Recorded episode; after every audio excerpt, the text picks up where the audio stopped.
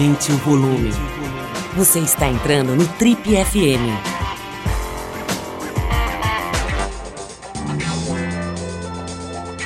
Oi, eu sou o Paulo Lima e você está acompanhando a versão podcast do Trip FM.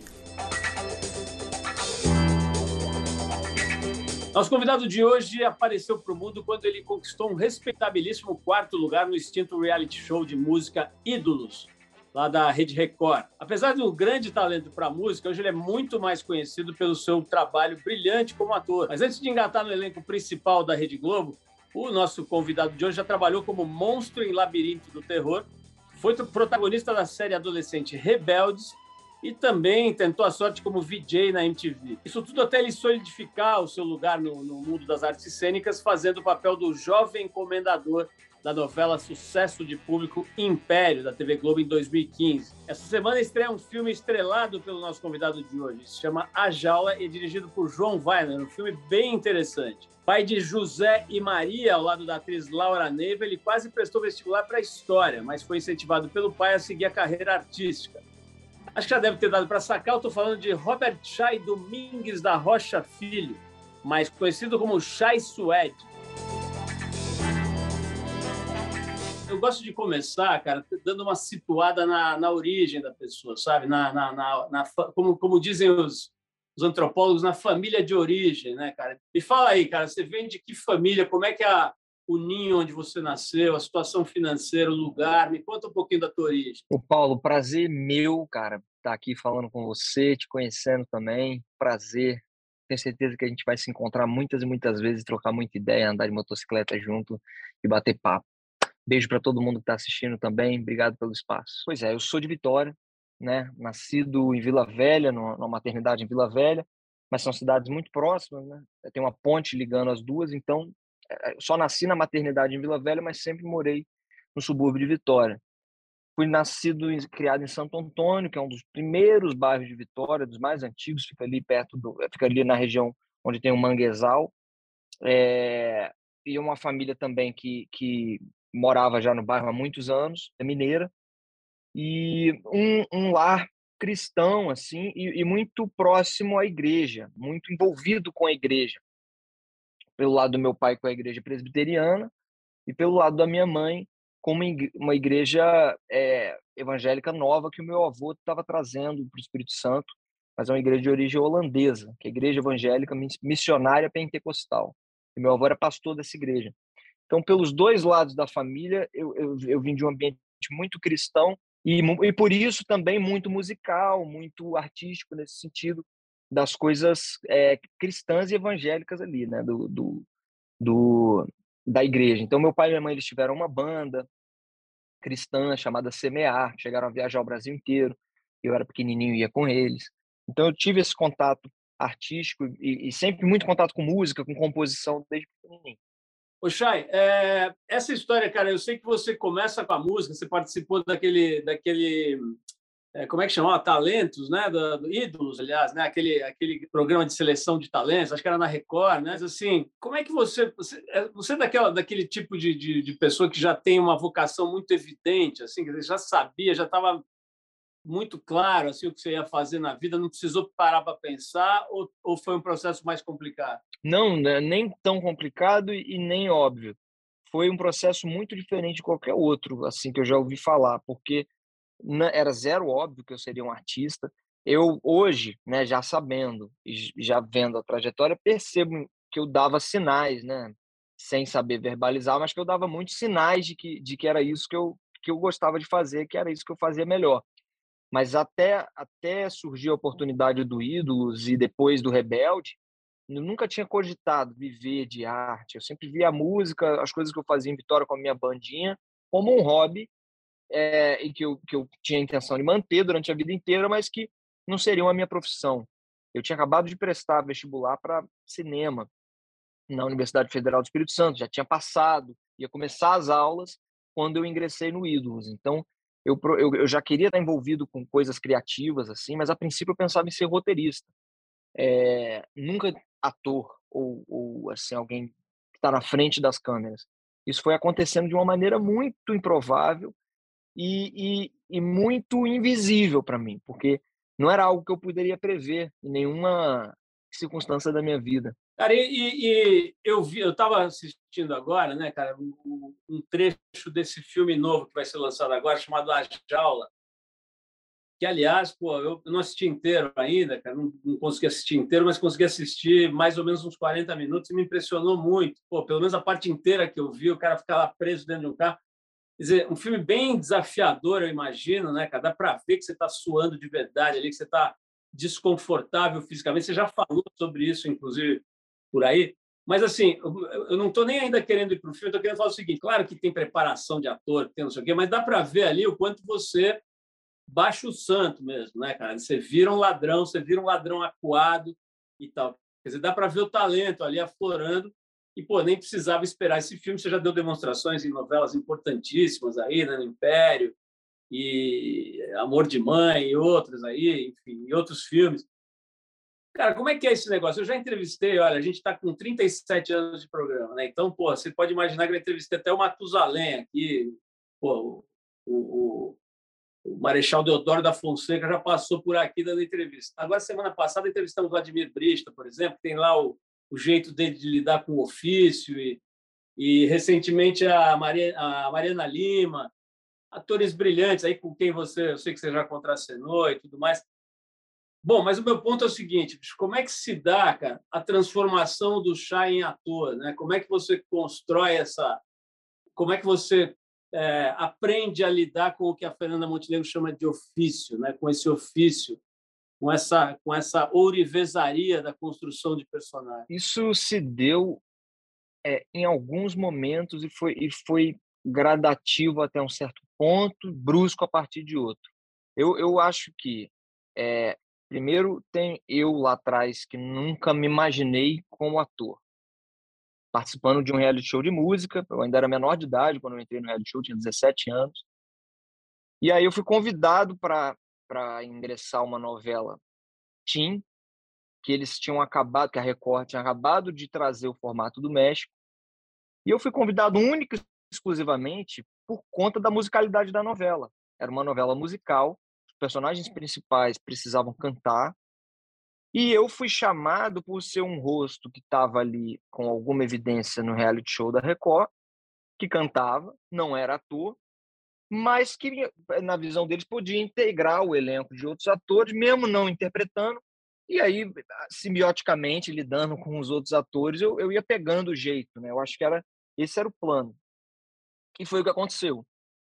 É, eu topei fazer a novela, muito por conta é, é, realmente assim, eu não me imaginava como ator, e eu disse isso para as pessoas da Record na época, eu falei, eu não sou ator, eu não sei se eu vou conseguir, não é uma paixão para mim, não é algo que eu tô assim buscando para minha vida, eu quero fazer música, até por isso eu me inscrevi no Ídolos e tal. Mas topo sim fazer a novela. Mas quero que vocês saibam isso, né? Eu não sou ator mesmo. E talvez depois dessa novela eu nem tenha a intenção de continuar, seja realmente uma coisa por conta da música, esse trabalho, e vida que segue. E aí eu tive a experiência com o Rebelde, que com certeza me deu é, uma, uma breve noção do que é, é, é, o dia a dia de um ator de novela, né? Assim, principalmente na parte prática de, de, de, de como se filma, quanto tempo por dia você passa ali. E aquilo tudo eu achei muito cansativo, e foi realmente. É... E no final desse processo, eu senti que é, de alguma maneira, todo aquele trabalho, apesar de ter inaugurado né, uma possível profissão na minha vida, não me trazia, é, não me, não me, não me abastecia artisticamente como eu gostaria e como eu, e como eu precisava ao final de toda de todo esse processo de dois anos da novela. Então eu voltei, eu, eu, eu pensei, talvez não seja isso, talvez não seja ator, talvez essa tenha sido minha única experiência, e a minha coisa é música. E é, é na música que eu consigo me encontrar artisticamente e buscar o que eu tenho de melhor para comunicar para o público. E aí eu até me mudei para São Paulo depois que acabou a novela. É, comecei a tentar fazer música com alguma dificuldade.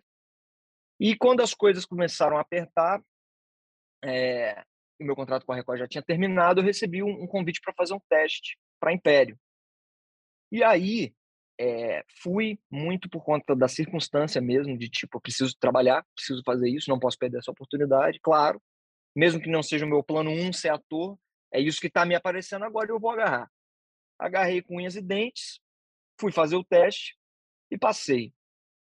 Quando eu passei, aí sim começou é, é, é, o que vinha sendo gradativo e, e, e, quase um flerte com a profissão, se tornou algo assim muito definitivo. É, e ali eu, eu precisei mesmo decidir se era isso que eu queria ou não. E o quanto eu estava disposto a me desfazer de mim mesmo, me desfazer das certezas que eu tinha ou das, das inseguranças para me tornar um ator.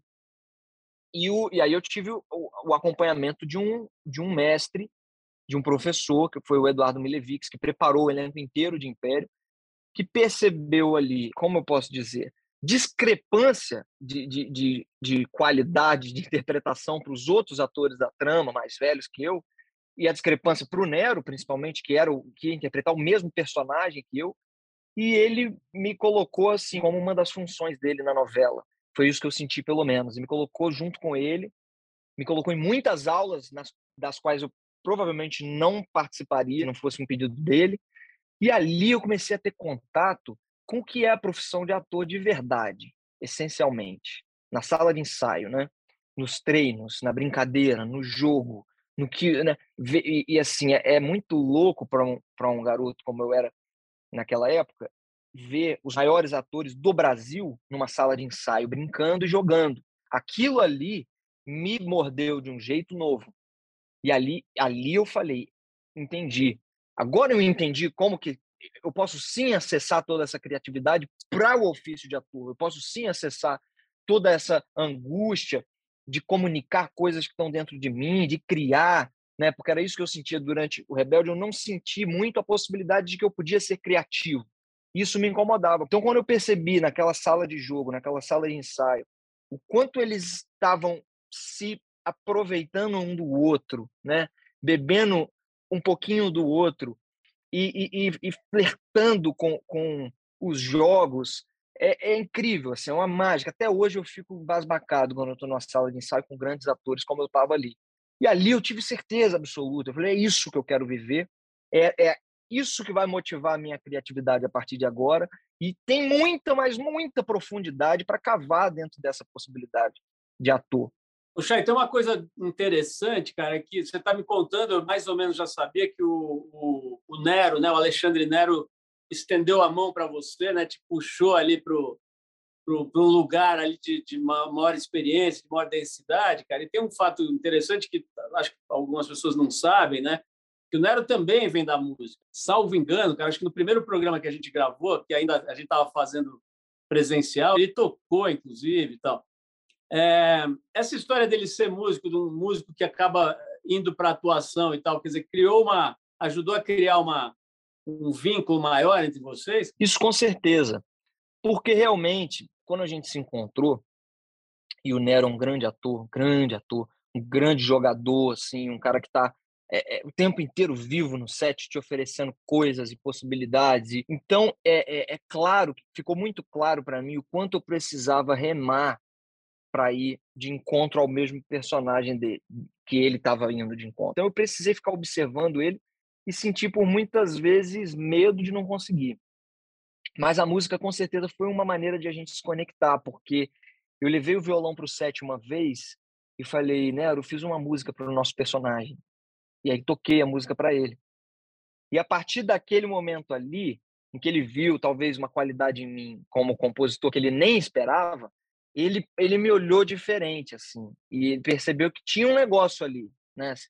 se esse cara escreveu essa música bonita para um personagem, pro personagem que eu estou fazendo e ele sentiu todas essas coisas, é, eu acho que ele se sentiu mais motivado assim até a me, a me colocar dentro das escolhas dele também, me apresentar certas coisas que ele estava pensando para o personagem muito generosamente.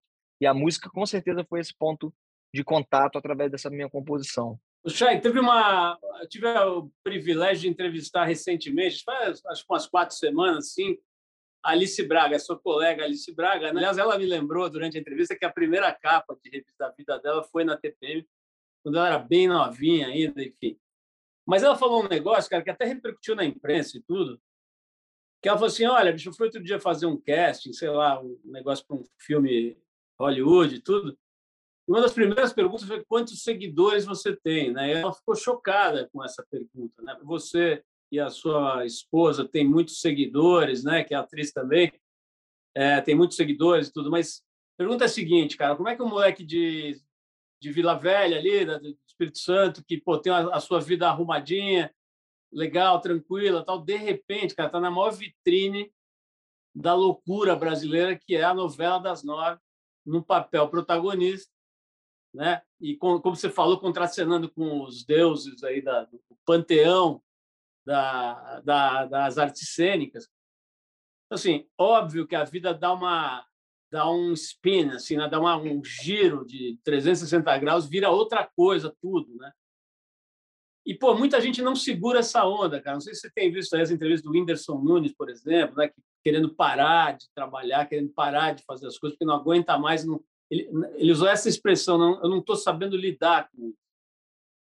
Como é que é, bicho? De repente você, ainda mais que é bonitão e tal, quer dizer, vira uma, uma referência de uma coisa meio idealizada, de um moleque meio perfeito. Não dá uma enlouquecida na, na, na pessoa? Cara, eu acho que definitivamente lidar com muita exposição não é fácil, né? Acho que não é fácil para ninguém. Acho que é mais difícil para algumas pessoas do que para outras. Eu já tive mais dificuldade do que eu tenho hoje em receber atenção, é, principalmente em, em, saber que é, estão usando ou falando do meu nome sem nenhuma responsabilidade, né? Afetiva ou, ou respeitosa. Isso dá uma afliçãozinha, assim. Claro que dá, sempre vai dar porque é o nosso nome, né? Mas eu acho que é, eu consegui encontrar uma dinâmica junto com a minha família, junto com a Laura, onde a gente é, é, não dá tanta importância assim para isso, sabe? É, é claro que não dá para ignorar, é impossível ignorar. E a nossa vida precisa ser, de alguma maneira, é, cercada pela possibilidade do que vão dizer, né? Isso é uma coisa que a gente precisa ter em mente. Mas tendo isso em mente e vivendo a vida com clareza como a gente vive, é, o que vem e está fora desse, dessa, do que a gente podia imaginar são realmente percalços de um caminho que, que poderia ser outro caminho e outros percalços. Eu não vejo essa dificuldade é, da exposição com muita diferença de outras dificuldades de outras profissões. Né? Eu acho que cada dificuldade é proporcional à sua profissão, à sua função, e a nossa, muitas vezes, é lidar com isso. E, e eu acho que a gente encontrou uma dinâmica saudável para poder lidar com isso na medida do possível. Chay, tem uma coisa aqui que eu estava lendo na pesquisa aqui para fazer a entrevista que me chamou a atenção que eu não, não imaginava você dizendo que você era completamente sedentário, né, cara? Acho que na sua geração, antigamente, fazer esporte era uma coisa para excêntricos, né? Na época do meu pai, por exemplo, que hoje está com 92 anos, quando ele era jovem assim, da tua idade, ou mais novo, ninguém fazia esporte, né? Ninguém, isso não era comum. Hoje, cara, é meio assim difícil imaginar um moleque. Qual, qual a sua idade, Chay, agora? Eu tenho 29. Cara super jovem, cara, é, é, que não fazia nada me surpreendeu, né? E você estava falando isso justamente no contexto de que, pô, a descoberta da atividade física abriu um portal na tua cabeça, né? De, de uma, uma como se fosse uma uma dimensão nova para a vida, né? Então eu queria que você contasse primeiro por que diabos você morava no sofá e segundo, pô, como é que se deu aí essa essa descoberta, né, cara, dessa, dessa outra inteligência, inteligência física? Cara, eu tive contato com esporte através do judô quando eu era criança é, mas nunca levei muito à frente, apesar de gostar muito. Quando da, da, da adolescência para a vida adulta, eu simplesmente não tinha essa referência na minha casa, dos meus pais, ou dos meus irmãos, ou dos meus primos. Isso não fazia parte da minha família. É, e eu percebi isso depois, né? Por que, que eu não busquei fazer exercício? Porque eu não tinha nenhuma referência que me levasse a achar que era legal fazer isso. Então, é, na minha família, isso não era um costume fazer exercícios ou, ou praticar um esporte assiduamente. A gente gostava, era sempre com o violão na mão, era sempre. É, é, era a, a, coisa que juntava a minha família e que me lembrava a minha família era a coisa musical, artística, de contar história, de tocar música. E quando eu já tinha uns 24 anos, e mantinha essa vida sedentária e tal, é, eu precisei fazer um personagem que me, que me exigia muito fisicamente. E aí, por isso, eu comecei a me exercitar, para um fortalecimento mesmo, para eu, eu conseguir fazer as cenas. Mas aí eu percebi que era exatamente isso. Quando eu vi o portal se abrindo e um universo inteiro lá dentro à minha espera, onde eu podia experimentar diversas fontes de prazer através dos esportes que eu me propusesse a fazer. Eu falei, o que, que eu estou fazendo até, até agora, que não estou acessando esse mundo? Quando eu percebi é, que realmente é um mundo ilimitado, a coisa de se exercitar fisicamente e de evoluir dentro disso, eu não tive outra opção, se tornou uma, um dos pilares da minha vida, o exercício físico, isso com certeza. E eu acho que, mesmo para quem descobre tarde, né, vamos dizer assim, como eu, ou seja, não, não tinha uma, uma vida de adolescente dentro, da, é, dentro dessa, desse sistema atlético, eu descobri tarde, mas ainda assim muito cedo para aprender tudo, muito cedo para viver tudo e para cada, cada, a cada ano descobrir uma coisa nova. Bom, nessa mesma pegada, cara, tem um outro dado importante da sua biografia. Né? Você pô, é muito jovem, mas já há algum tempo casou, né? Não só casou, como tem dois filhos já, né? Assim que talvez seja pouco comum, né? Principalmente para quem tem essa visibilidade, essa fama, essa coisa toda, né? E, e é interessante também a impressão que dá é que vocês encontraram ali um outro portalzinho, né? Que levava para essa história de uma vida um pouco mais centrada, é, com os filhos e tudo, e tal.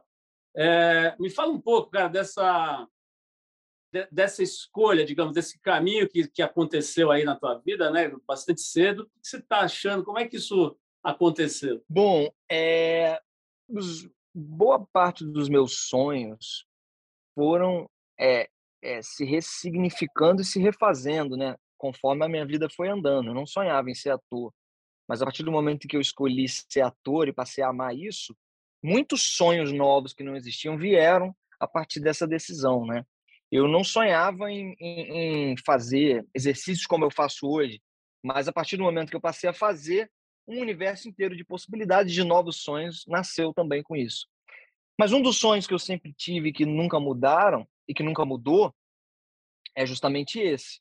Eu queria ser pai jovem, como meu pai foi. Esse sonho nunca mudou e eu tenho desde criança. E eu tive muita sorte de conseguir realizar e de encontrar alguém que estava afim de realizar comigo. É, eu quero falar do, dos seus filmes de cinema, mas antes eu queria falar um pouco sobre dinheiro, né? Estava é, lendo aqui também nas pesquisas e tal que você pô, segura a onda de muita gente aí, né? Quer dizer, a sua, a sua, a sua renda, a capacidade de gerar renda é importante para várias outras pessoas, não só a sua família que você formou, né? Tem uma galera aí que depende do seu trabalho. Não é muito pesado isso, cara? Como é que você lida com dinheiro? Como é que é esse, esse departamento financeiro da tua cabeça? Paulão, eu acho que, cara, eu acho que é pesado ter grana e poder ajudar e ter que ajudar. É pesado não ter grana e não poder ajudar. É pesado pensar o que eu poderia estar fazendo e não estou. É pesado. O que não é pesado, né? Todas as escolhas, preciso escolher o nosso pesado. Essa é a realidade. Eu, eu preciso escolher o que, qual que é o meu, meu pesado. Seria pesadíssimo também falar, olha, fechou a torneira, acabou. Agora tudo que eu que eu ganhar é para minha família aqui de casa. Seria pesado também dormir com, com, com, isso, com isso aí, entendeu? É, então, eu só escolho os meus pesados e, e, e, no final das contas, poder ajudar as pessoas, cara, é das coisas que mais me dá prazer na vida e sempre me deu.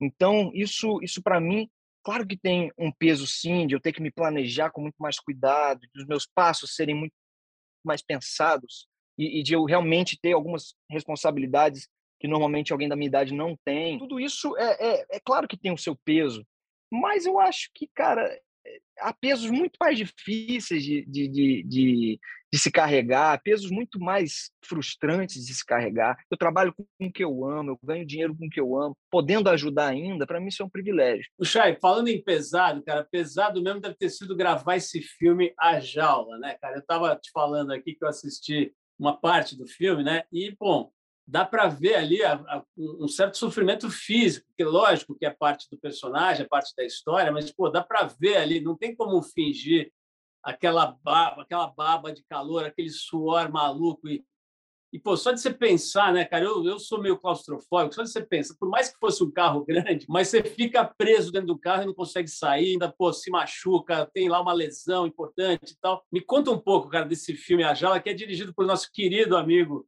o João Weiner, né? É, eu fiquei bem impressionado, cara, com o que eu vi nesse filme. A começar da, da história, né? Mas a fotografia, o jeito de tratar. E, pô, deve ser difícil para caramba. Não sei como é que eram as câmeras ali dentro do carro. Imagina que fossem, sei lá, câmeras pequenas. Cara, me conta, conta um pouquinho do que dá para contar desse filme, né? Que ainda não entrou em cartaz, né? Tá para entrar. Conta um pouquinho da Jaula para gente. Cara, a Jaula é um filme é, que originalmente, no roteiro original argentino, se chamava 4x4, chegou a ser rodado na Argentina uma versão desse filme, e a nossa é a segunda versão do filme com o mesmo roteiro do Mariano Com. E, e o roteiro traz muito a característica do Mariano de fazer é, é, algo muito simples e muito mirabolante na mesma tacada. Assim. E foi o que ele fez com esse filme. É, os desafios de, de rodar um filme como esse, tem praticamente um cenário do início ao, do início ao fim, são muitos e vão desde o, de, de a minha dificuldade de, estar ali interpretando sozinho num espaço muito limitador e até a dificuldade que o fotógrafo encontrou em algum momento para se planejar e, e, tentar dar uma dinâmica para esse filme que tem um cenário e um ator e um figurino. Então, assim, ele precisou, junto com o João, encontrar mil maneiras de contar uma nova história dentro desse carro, a cada plano. E a gente, isso é algo que eu fiquei feliz demais ao ver o filme, porque eu percebi que a gente conseguiu não se repetir. Isso, isso, isso, porque era um ponto que, de exclamação na nossa cabeça do início ao fim da filmagem. Né? A gente não queria se repetir, era um, era um objetivo nosso. A gente não queria fazer um filme maçante, a gente queria fazer um filme com agilidade, com progressões corretas, de, de, de, queda de energia do personagem, progressões corretas de decadência física, com progressões corretas de emoção. Isso, esse desenho a gente foi fazendo durante a filmagem. O fato de a gente ter filmado cronologicamente ajudou muito, mas não, as câmeras não eram pequenas. É, na verdade, era uma câmera, como sempre, e uma câmera normal de cinema, com lente, com tudo, mas a habilidade deles ali de encontrar posições, a maneira com a qual eles serraram o carro para transformar o carro num set de filmagem, isso tudo fez com que a gente conseguisse aproveitar muito melhor do que eu podia imaginar o, o, o carro. E ele, essa limitação acabou trazendo muita criatividade para a gente na hora de filmar. Agora, é interessante que, de novo, você contracena com o Alexandre Nero, né? Só que agora com a voz dele, pelo menos na parte do filme que eu assisti, na, na primeira metade, pelo menos, é só com a voz dele, né? Como é que se dava isso, cara? Isso estava gravado ou, ou, acontecia mesmo aquele diálogo ali? Não, a maior parte do, da, do, do diálogo, na verdade, era eu com alguém lendo a, o texto dele é, ali próximo a mim no set. Então, eu ouvia a voz da pessoa de verdade. É, e isso foi legal, porque a gente precisou encontrar uma dinâmica de diálogo, onde haviam algumas interrupções, né? E, eu, eu, e isso me ajudava muito a, a, fazer parecer um diálogo de verdade pelo telefone, que é diferente de um diálogo ao vivo, né? Completamente diferente. É, então, é, tinha sempre alguém ali lendo a parte do Nero. E nas últimas cenas em que a gente tem um diálogo, quando o Nero já estava no set, ele mesmo leu.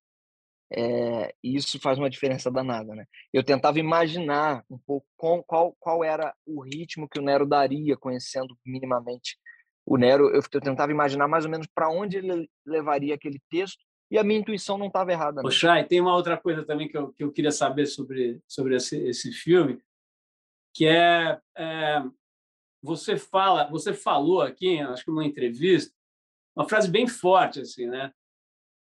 Dizendo o seguinte: olha, a experiência de, de filmar a jaula foi uma experiência muito pouco prazerosa.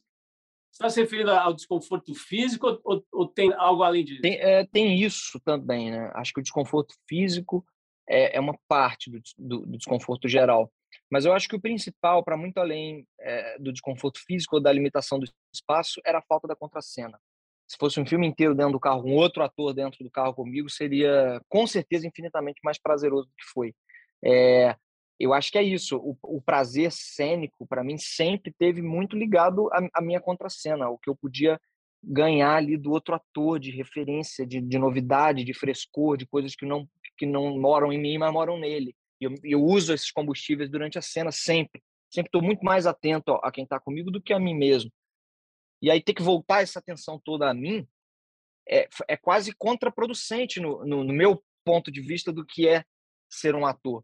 Só que não, eu precisei redescobrir essas coisas, né? E precisei descobrir o, o que era é, producente, o que era genuíno, o que era valioso e que estava em mim, e mais ninguém. Isso demanda um esforço muito grande, cara. E, e, e não ter um ponto de apoio mesmo, um colega, alguém para compartilhar as coisas, isso, isso tirou um pouco do prazer do set. Em compensação, em algum lugar da minha cabeça, eu tinha uma certeza muito, muito presente de que aquilo que eu estava fazendo ali era talvez das coisas mais importantes que eu tinha feito até então para minha própria é, qualidade de ator, para minha própria experiência de ator. E que aquilo estava me alongando para um lado que eu não estava acostumado e por isso estava doendo. Porque era um ângulo novo. E aí eu acho que, no final das contas, o, o resultado disso é muito bom. Apesar de ter sido um processo não tão prazeroso, assistir o filme foi o maior prazer que eu já tive assistindo um filme que eu, do, do qual eu fiz parte até hoje.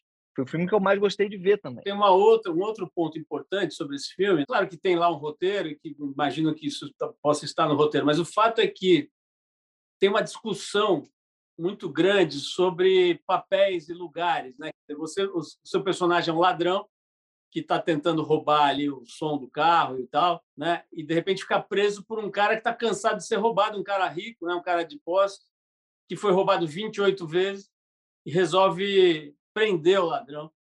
E tem toda essa tensão né, entre os dois, quer dizer, cada um com as suas razões, né, duas, duas vítimas da violência, digamos, cada um no seu lugar, no seu jeito. E aí, cara, tem uma cena, dando um mini spoiler aí, em que o seu personagem vê um outro ladrão sendo quase linchado né, pela população e tal. Como é que é, cara, essa, essa ser, ser, veículo de uma discussão tão importante no Brasil hoje, né, cara? Que essa coisa da, né, a gente acabou de ter aquele linchamento horroroso no Rio de Janeiro, né? Do, do, do esqueci agora o nome dele, mas enfim, o cidadão que foi morto a paulada. Moisés. Né? Moisés, exatamente. E, enfim, do, do Congo, né? Cidadão congolês. É, me fala um pouco disso, cara, de ser, de, assim, o quanto isso é importante para a tua história, né? Para a tua trajetória, poder ser veículo de reflexão desse tipo, poder provocar a sociedade a pensar sobre essas coisas. É, isso, isso, isso é uma das coisas mais interessantes do cinema, de uma maneira geral. Colocar esse holofote em certos assuntos que a gente, com a nossa visão limitada, seja pelo motivo geográfico, seja pelo motivo social, não tem acesso, né? nossa visão não consegue chegar. E o cinema, às vezes, coloca um pouquinho de luz ali é, sobre esse assunto. E eu acho que o poder de ressignificação de uma mesma história, é, no decorrer das décadas, no decorrer do tempo, mostra se é um filme realmente eterno ou não, né? E os filmes que mais se ressignificam, que mais se atualizam, normalmente são os filmes eternos e os bons filmes. E esse filme eu acho que não não escapa dessa regra não, porque querendo ou não, apesar de ele ter sido filmado há quatro anos atrás, escrito um pouco antes, ele foi produzido, escrito, dirigido, interpretado por artistas latino-americanos que estão vivendo ali um período de tempo, um recorte do tempo. E esse filme nada mais é do que a reprodução disso, né? É, é, é não é um filme que precisa explicar no Brasil de 2022 é, é, havia criminalidade, não precisa haver essa explicação, né? Ele já está inerente, a história é essa, a história começa e você já sabe do que se trata, já sabe quem é quem. Você não precisa de grandes explicações. Então isso faz, é, isso dá, dá a percepção correta de que é um filme contemporâneo.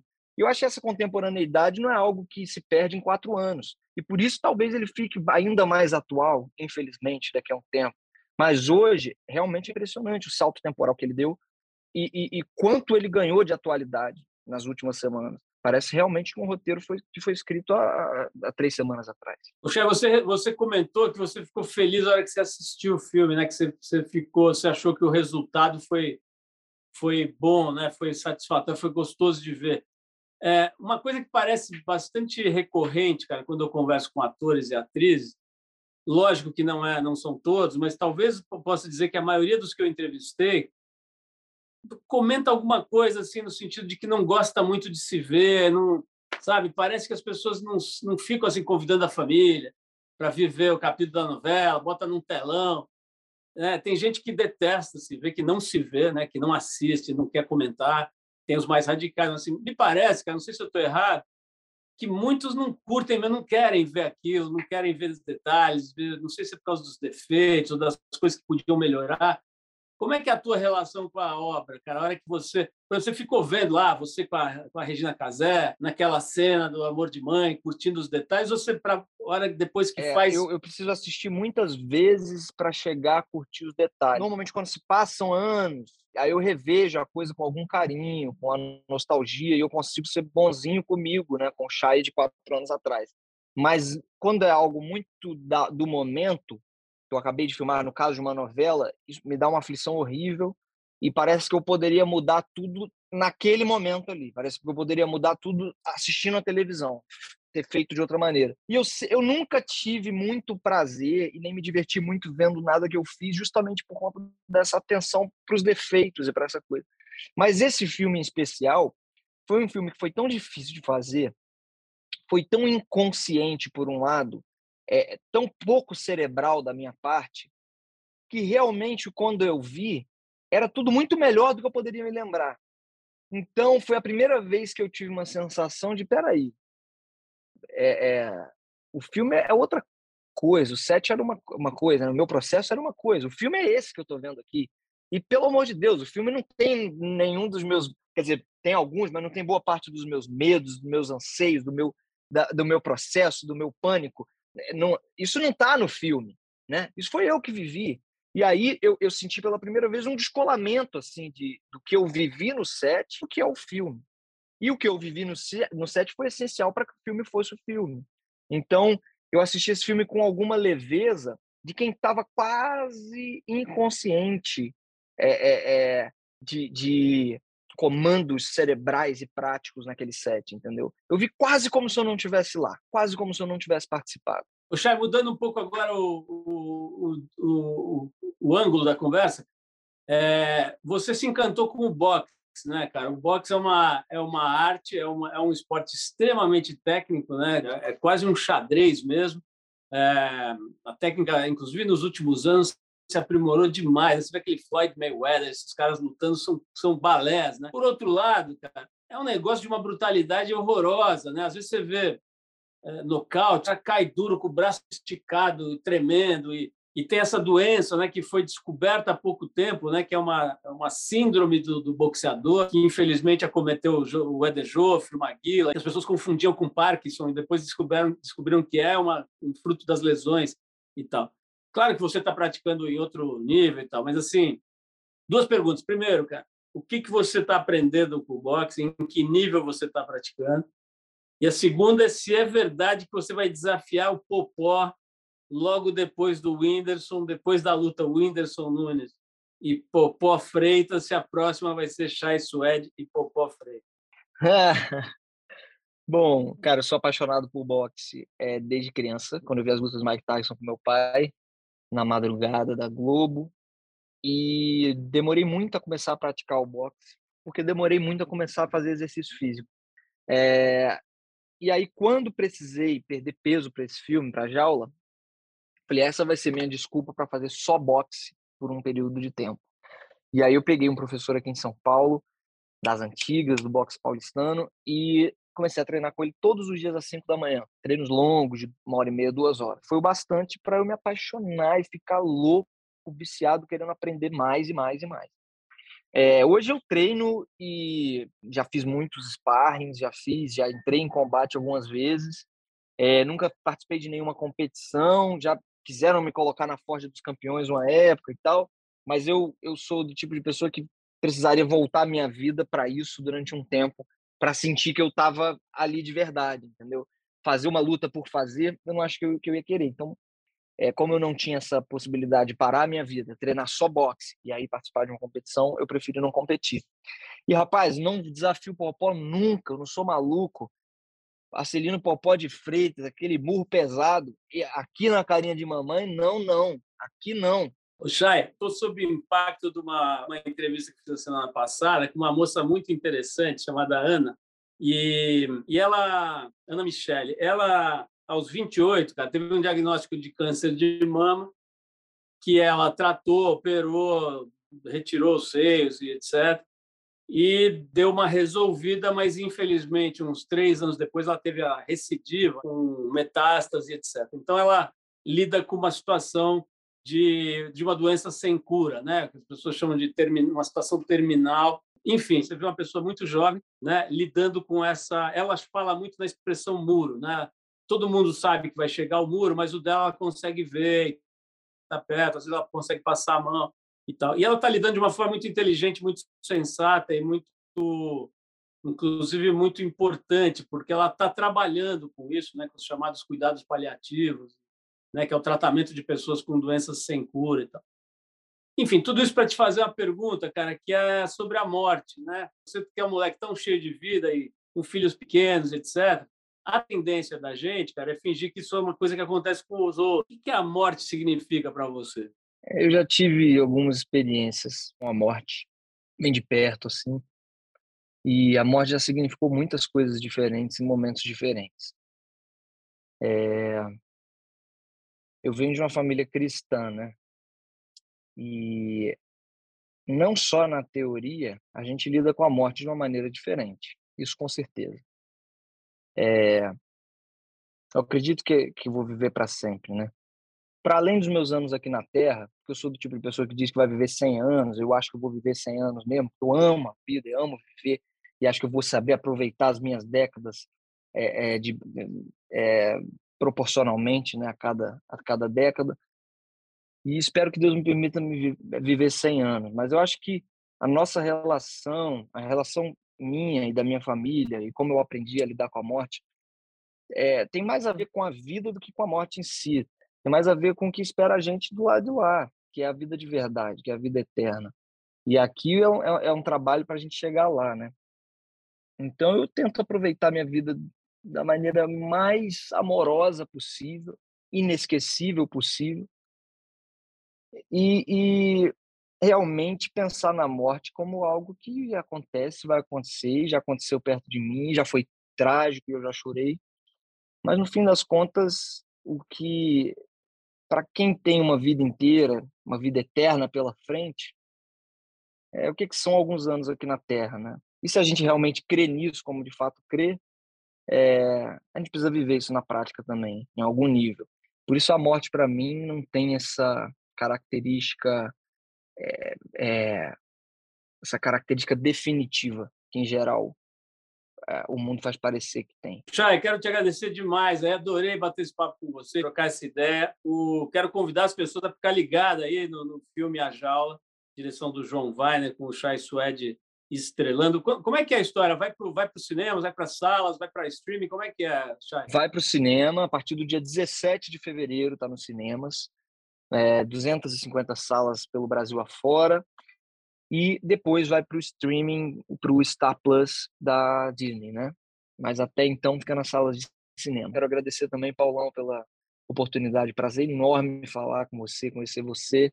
Tenho certeza que a gente vai bater muito papo ainda. Chay, brigadíssimo, cara. Foi realmente um prazerzão. Manda um beijo para o Zezinho e para Mariazinha, né, que são seus filhos maravilhosos, cara. A gente vai combinar aí um, um rolê de motocicletas. E eu reforço o convite aí para as pessoas irem prestigiar no cinema, se possível, né, nas salas, naquela delícia, naquele ritual, todo mundo ir para uma sala e a gente convida. Pô, eu só vi metade, cara, e não vejo a hora de terminar aqui a nossa entrevista para ver a outra metade. Se tiver alguma coisa que eu pense a partir dessa outra metade, eu vou te telefonar para perguntar. Beleza, Chay? Tamo junto, meu irmão. Obrigado, Paulo. Você ouviu mais uma edição do Trip FM, uma produção da Trip no ar há mais de 37 anos. Direção e apresentação, Paulo Lima. Produção, roteiro e edição, Adriano Conter. Se você quiser ouvir outras entrevistas das edições anteriores do programa, é só acessar o tripfm.com.br.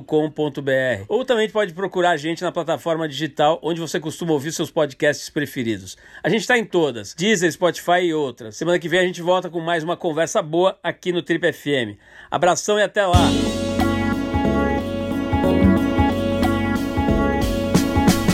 Você ouviu? Trip FM.